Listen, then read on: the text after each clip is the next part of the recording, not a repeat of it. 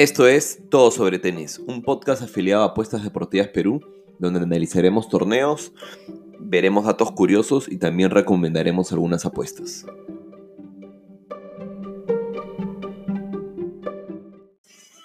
Hola, ¿qué tal familia? Estamos en otro capítulo de Todo sobre Tenis. Eh, el día de hoy vamos a seguir comentando el Australian Open. Venimos ya eh, casi de completar una semana del torneo, de uno de mis torneos favoritos. Este, vamos a hacer un pequeño repaso de lo que, de lo que ha acontecido hasta ahora en el torneo. No de todo, ¿no? De, las últimas, de las últimas este, rondas, ¿no? Porque ahí hemos venido conversando, conversamos, hicimos primero un análisis de la primera ronda donde vimos más de 64 partidos.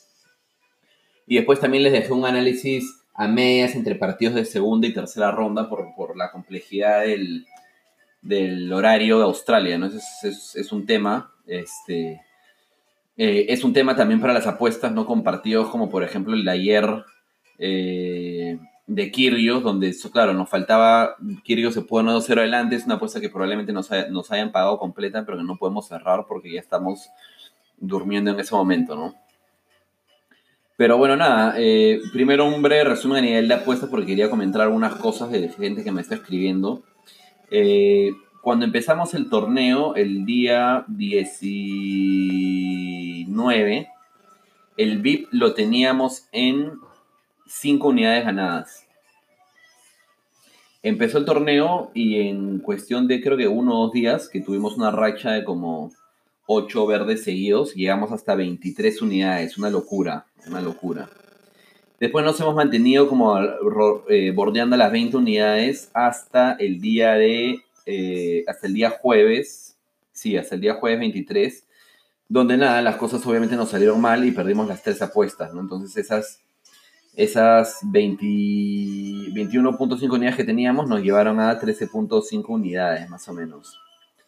Y ayer tampoco nos dio, ayer tampoco nos dio tan bien eh, donde hemos tenido dos verdes y tres rojos, ¿no?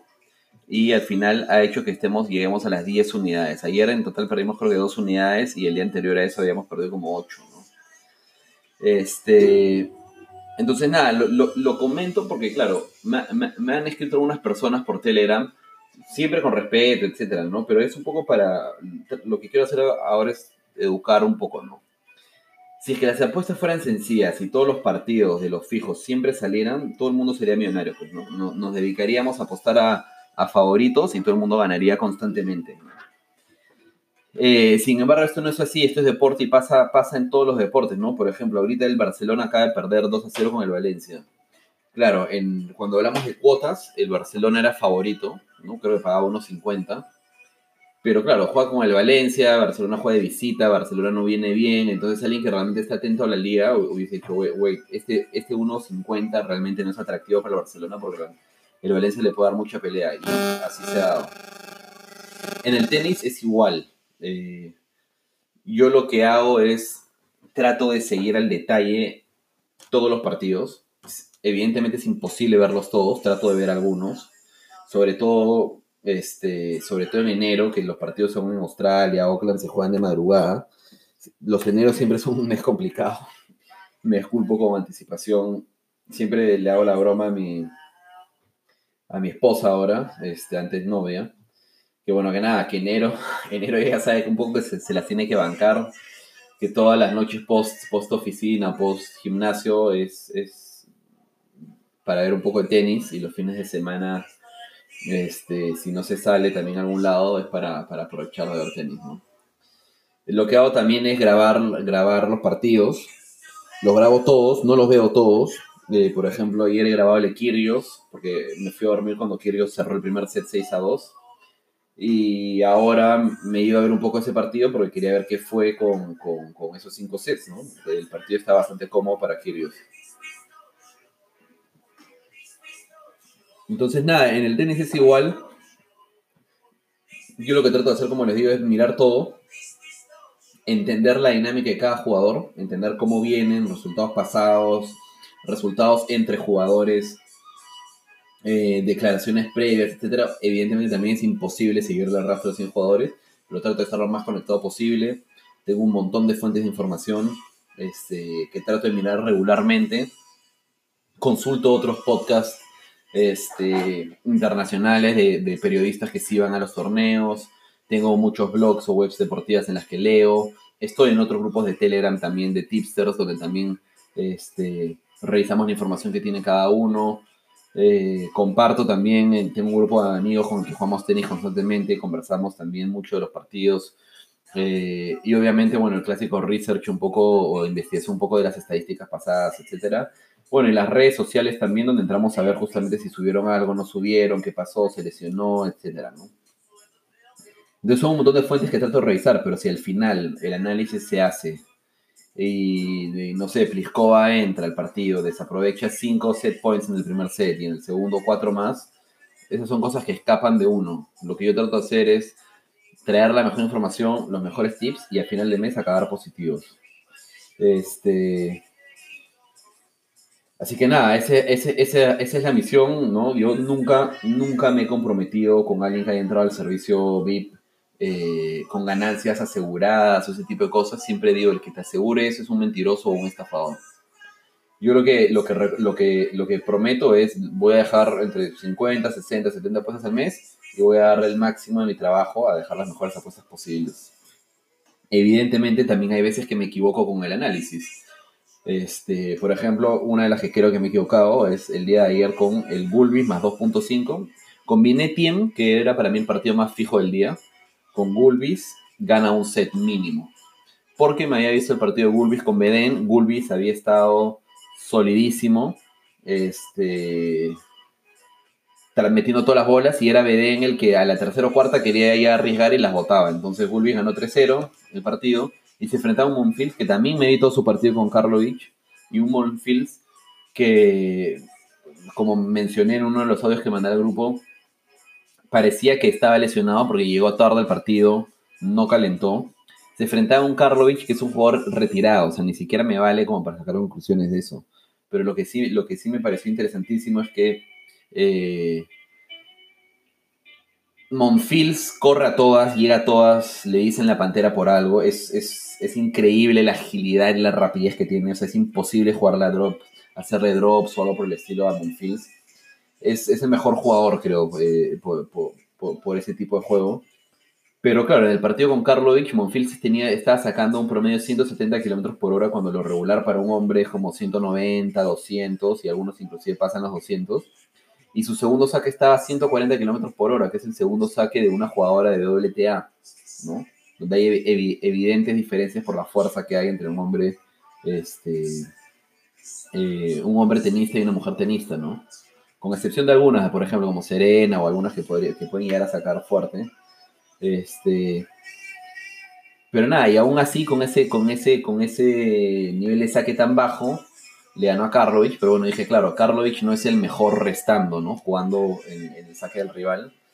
Pero en un partido contra Gulbis, que ha estado solidísimo, que no te saque tan fuerte, eh, le va a dar opciones a Gulbis de llegar a un set. Se fue un poco el análisis la cuota de, que Wolves ganaba un set era ridícula, era como 1.28, ¿no? Entonces, ahí considero que me equivoqué en combinar una de las apuestas más fijas para mí como tiempo con una en la que había mucho análisis detrás y había mucha construcción de, la apuesta detrás, ¿no? Debía haber combinado este, con alguna otra que me pareciera súper fija, que era como, por ejemplo, la de Zverev pase break, o, o era la de Halep, que Halep ganaba también, que se pagaba a 1.40 pero no, la combiné con Gulbis y al final del partido se dio todo lo opuesto. Gulbis empezó, sí, Gulbis empezó con break arriba, Monfils empezó lento, pero Gulbis empezó a fallar un montón. Al final Gulbis es un jugador retirado en el cual evidentemente no debí confiar en él. Este, y Monfils es un jugador todo lo contrario, ¿no? Monfils es un jugador entero y que esa, esa jugarreta que era un poco del estoy lesionado y luego empieza más, la he hecho muchas veces, ¿no? Entonces, nada, lo comento solo para que entiendan un poco la dinámica en la que, en la que me muevo, en cómo pienso, en cómo armo los, tips. Estamos todavía positivos, estamos 10 unidades en el mes de enero. Este, me fastidia un poco porque mi objetivo sí, acabar con unas 20 unidades, es un 20 creo que 20 unidades ya es un mes bastante bueno, bastante bueno. 10 es regular, 10 está bien, ¿no? Porque obviamente todo lo que sea ganar me parece que está bien. Pero está ahí, ¿no? Entonces todavía nos quedan algunos días nos queda casi una semanita porque enero tiene 31 días, entonces vamos a tratar igual de, de elevar ese resultado. Y ya, después de que he hecho todos estos comentarios, vamos a, analizar, como digo, un poco todos los partidos de 16 avos de final y luego contarles un poco de, obviamente, los octavos y qué es lo que espero. Entonces, nada, tenemos que Nadal arrasó a Carreño Busta, no le dio opción, se conocen muy bien. Creo que cada vez que Nadal juega contra alguien de este estilo, eh, le saca la Michi, por así decirlo. Nadal no había venido convenciendo, no he podido ver este partido con Carreño, ni he podido leer, no he encontrado tampoco mucha información al respecto. Eso es algo que me sorprende, que en el ATP Cup había mucha información de videos, de jugadas, etcétera, para ver en redes sociales, de, de, Australia no mucho. Y Nadal se enfrenta a un Kyrgios que tuvo dos primeros partidos medianamente plácidos, ¿no? Con Soneo y Simon. Y luego se enfrentaba a Kachanov, que venía de dos partidos terribles, dos partidos malísimos. Y como mencionaba, yo vi el primer set 6 a 2. Cuando iba 5 a 2, me parece, o 4 a 2, creo que 4 a 2. Eh, no, 5 a 2, pues debió haber sido 5 a 2. 5 a 2 por el impar. Kyrgios pide un, tiempo médico porque le dolía, parecía el, el glúteo, es decir, el gluten, no, le dolía el glúteo. Pide fisio, se va unos 3, 4 minutos fuera de cancha y regresa, quiebra y sigue el partido 6 a 2. Entonces ganó el primer set. Me preocupó un poco porque Kyrgios es un jugadorazo. Pero tiene dos, creo, debilidades desde mi punto de vista. Uno, lo mental, que todo el mundo lo conoce. Y dos, lo físico también, en el que se suele lesionar mucho, tiene problemas de espalda, constantes, etc. Entonces me preocupó, me preocupó un poco. Y luego cuando me he levantado, Kyrgios lo ha ganado 3 a 2, ¿no? Él ganó el segundo set en break. Evidentemente Kachanov elevó el nivel también. Eh, no, me, no me vi los cuatro sets, pero sí pude ver un poco este, de cada uno. Y en el tercero empezó Kirios con break arriba, ¿no? 3 a 2, parecía que ya, bueno, el partido se iba a acabar rápido. Este. Y bueno, y nada, le quebraron después. Después se lo dio Kachanov en tiebreak.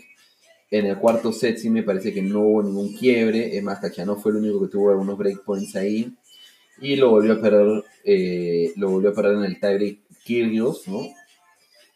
Y en el quinto de nuevo se han ido al super tie, en el quinto no vio ninguna bola break, el quinto ha sido un, set más flojo, ¿no? Donde cada uno ha tratado de arriesgar menos.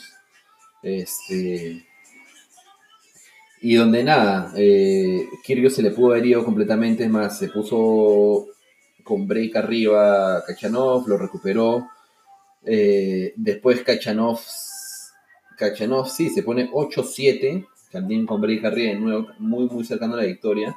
Y Kyrgios de manera brutal ha logrado ganar tres puntos seguidos para ganar el partido. Entonces, este, me deja, algunos, me deja algunas conclusiones. ¿no? Uno, eh, ha vuelto a caer un poco en estas lagunas mentales de rendimiento en las que solía caer, pero ha logrado recuperarse. Y dos, que cinco sets para Kyrgios creo que es bastante. Entonces ahora se enfrenta a Nadal, que es un partido exigente, probablemente el partido más exigente de la historia o el segundo, ¿no? Este, así que vamos a ver qué sucede. Yo creo que por estos cinco sets, si es que Kyrgios lo hubiese ganado en 3 por 3-1, me hubiese ido con, de repente con que Kyrgios podía llevarse un set o dos por el estilo. Ahora, estas condiciones me dirían que, Nadal tiene cierta ventaja por el lado físico, ¿eh? Porque por juego creo que Kyrgios está ahí con Nadal en este, en este torneo. Dicho esto, no creo que vaya a dejar nada en este partido. Creo que es un partido para, para vivirlo, para, disfrutarlo. Eh, lo bueno es que evidentemente no les toca jugar ahora, entonces tienen cierto tiempo de descanso imagino que jugarán mañana. Eh, continuando, tenemos Monfils, que ya hemos hablado del partido con Gulbis, que se enfrenta a Tiem, que le ganó Tiem, le ganó a Fritz. Eh, no ha venido convenciendo mucho tampoco, se complicó, eh, se complicó demasiado con Bolt, luego le ganó a Fritz, que Fritz le ganó un tiebreak, pero con Fritz sí nunca vi peligrar el resultado de Tiem. Y ahora se enfrenta a Monfils. Yo lo veo favorito a Tiem. Este. pero por las desconexiones que ha ido teniendo Tiem, creo que la, opción del más 3.5 sets podría ser favorable. Yo no creo que Tiem no vaya a aprovechar un segundo saque de Monfils a 140 km por hora. Debería. Debería aprovecharlo. Tiem no es el mejor haciendo winners de evolución, etcétera, pero creo que debería. No es, no es, o sea, Tiem no es Gulbis y Tiem no es Karlovich, ¿no? Entonces, creo que esta realmente va a ser la prueba de Monfils y y nada, creo que la opción de 3.5 sets podría ser interesante porque podría ser que también Monfils termine aprovechando una laguna de estas que viene, que viene Tiem, pero me la jugaría por Tiem. Este, me la jugaría por Tiem hasta de repente con el menos 1.5 sets. No me decido todavía, todavía estoy con las apuestas de la tarde. Después tenemos Medvedev que le ganó a Popirin, ahí no hay mucha historia, este sí no lo he visto, pero bueno, sabíamos que era un partido de, de rápido acceso para Medvedev lo cual sorprende muchísimo considerando que desde el US Open y la temporada pasada han pasado seis meses y ya me es un claro favorito a todos los títulos en los que participe.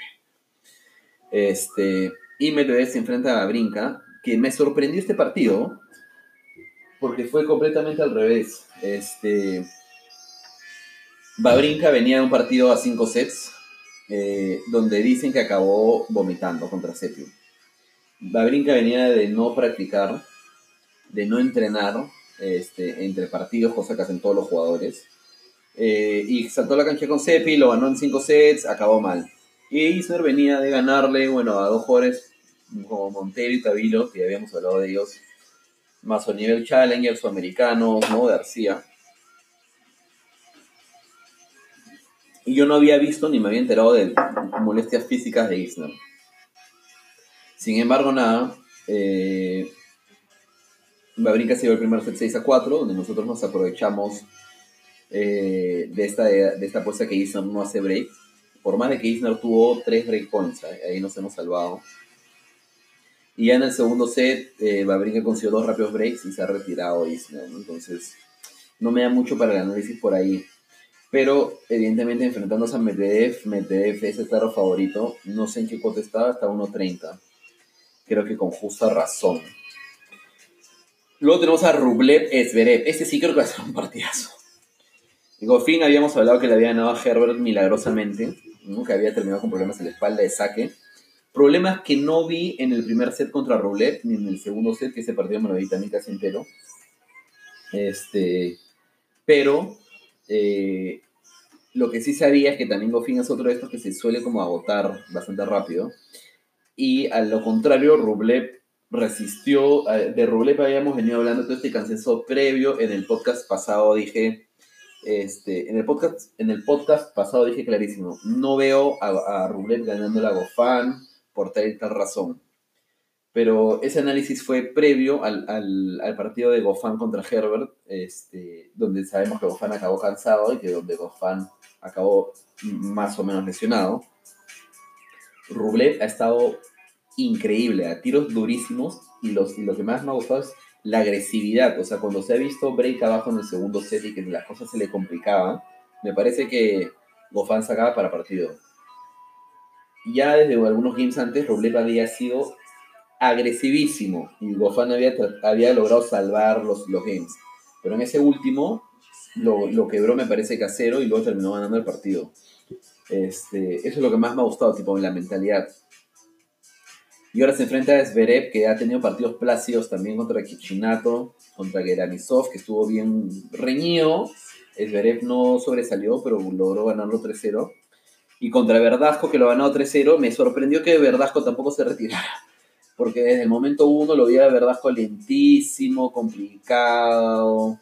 Tenía dos, dos como vendas o parches en las rodillas, en las dos rodillas, que se notaba que definitivamente lo estaba eh, lenteando bastante. Inclusive veo ahora que el tercer, yo solo vi el primer set de ese partido. Eh, eh, ni siquiera todo el tercer set, creo que había hasta 4-0 y dije, bueno, me voy a dormir. hasta el 4-0 el primer set, ¿no? en el tercer set veo que, que Verdasco se ha puesto 4-2 y bueno, ya inmediatamente le ha dado vueltas Veré 4 6-4, este es un partido del cual no sacaría tampoco muchas conclusiones. Este, me gusta también más 3.5 sets en este partido de Rublev Zverev. Lo malo es que ya me ha troleado un par de veces este, este tipo de apuesta.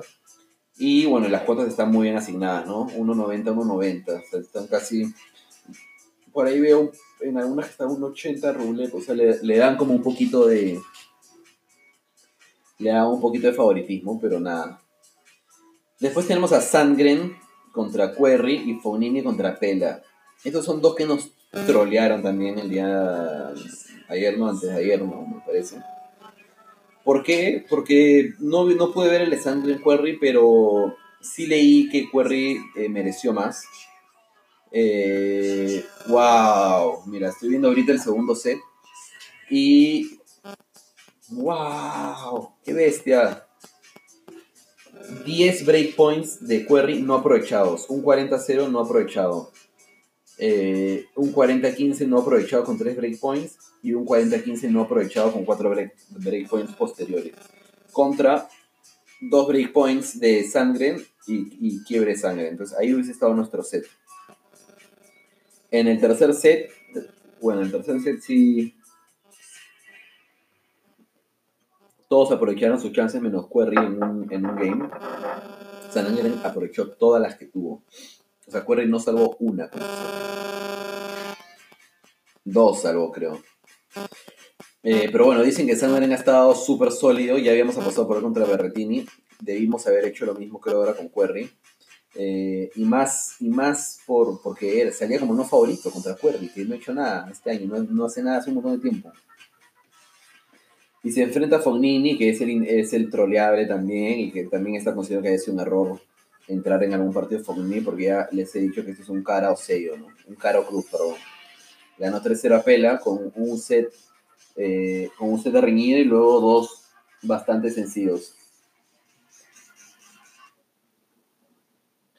Eh, lo que sí he leído, eh, estaba muy concentrado Fognini, dicen, y ha sido una avalancha de ataque. Entonces, este partido deberían darlo como favorito a Fognini, me imagino. Lo dan favorito a Fognini con 1.60, pero es un partido donde creo que va a poder pasar de todo y que creo que sería interesante inclusive ver. Me alegro por Fognini, por ser que no, no, se han complicado y no se han tenido que ir a jugar 4 o 5 sets. Luego tenemos a Fuxovics que le ganó a Paul, esa es una apuesta que sí recomendamos. No fuimos con el, no fuimos con el no fuimos con la victoria completa de Paul, pero de, de perdón, pero sí ganaba unos sets. Eh, ha estado bastante sólido, Paul ha estado todo lo contrario, bastante eh, cansado. Y se enfrenta a un Federer que hizo la histórica, ¿no? Hizo la histórica, eh, un partido alucinante. Me, me he despertado a 8 y media AM más o menos, como para ir al trabajo, 8, 8 y 20, 8 y 10 AM. Y estaban en el quinto set. Inclusive Milman se ha puesto adelante en el quinto set con break arriba que lo ha recuperado Federer y después ha tenido más break points que los ha salvado Federer. En el tie break, en el super tie, se ha puesto 8-4. Y ahí yo creo que se sobró un poco, porque, y bueno, también se le fueron algunas que no se le habían ido antes. Entonces, yo creo que un partido de 5 sets sí afecta terriblemente a, a, a Federer, ¿no? Eh, hacia, hacia lo que se le viene en el futuro del torneo.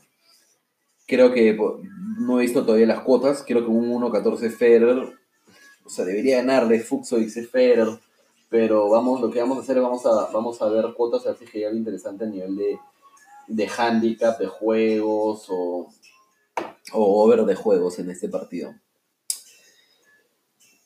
Y de ahí ya para finalizar tenemos los dos últimos. Tenemos a Raonic que protagonizó una de las sorpresas del, día, eh, ganando la Tizipas 3-0 por la vía rápida y sin darle ni un milímetro de ventaja a Tsitsipas. Sacó extraordinario eh, y estuvo agresivísimo en todos sus saques y luego trató de presionar en los de Tsitsipas. Al punto que me parece que solo jugaron un tiebreak, si bien no recuerdo. Solo jugaron el, último set, se fue a tiebreak. En las previas logró el quiebre Raonic. Y se enfrenta a un Silic que ya debería de ser eh, su último partido, ¿no? Viene de jugar 10 eh, sets en sus últimos dos partidos con Peri con Bautista, sí, Silich le ganó Bautista, me parece un resultado. A favor de Silich, Malero, este parece, este parece un partido hace unos 3, más 4 o 5 años, un Raonic Silich. Creo que Raonic, lo único que me preocupa de esto es que Raonic, claro, ha regresado de lesión, está jugando increíble, pero igual son tres partidos, o sea, tampoco es como que, ah, como que lleve un mes o dos meses eh, en ese nivel. Y bueno, y Silic viene cansadísimo y en el partido con Bautista pidió oficio. realmente no, yo creería que no le debería dar la vida. Pero vamos a ver.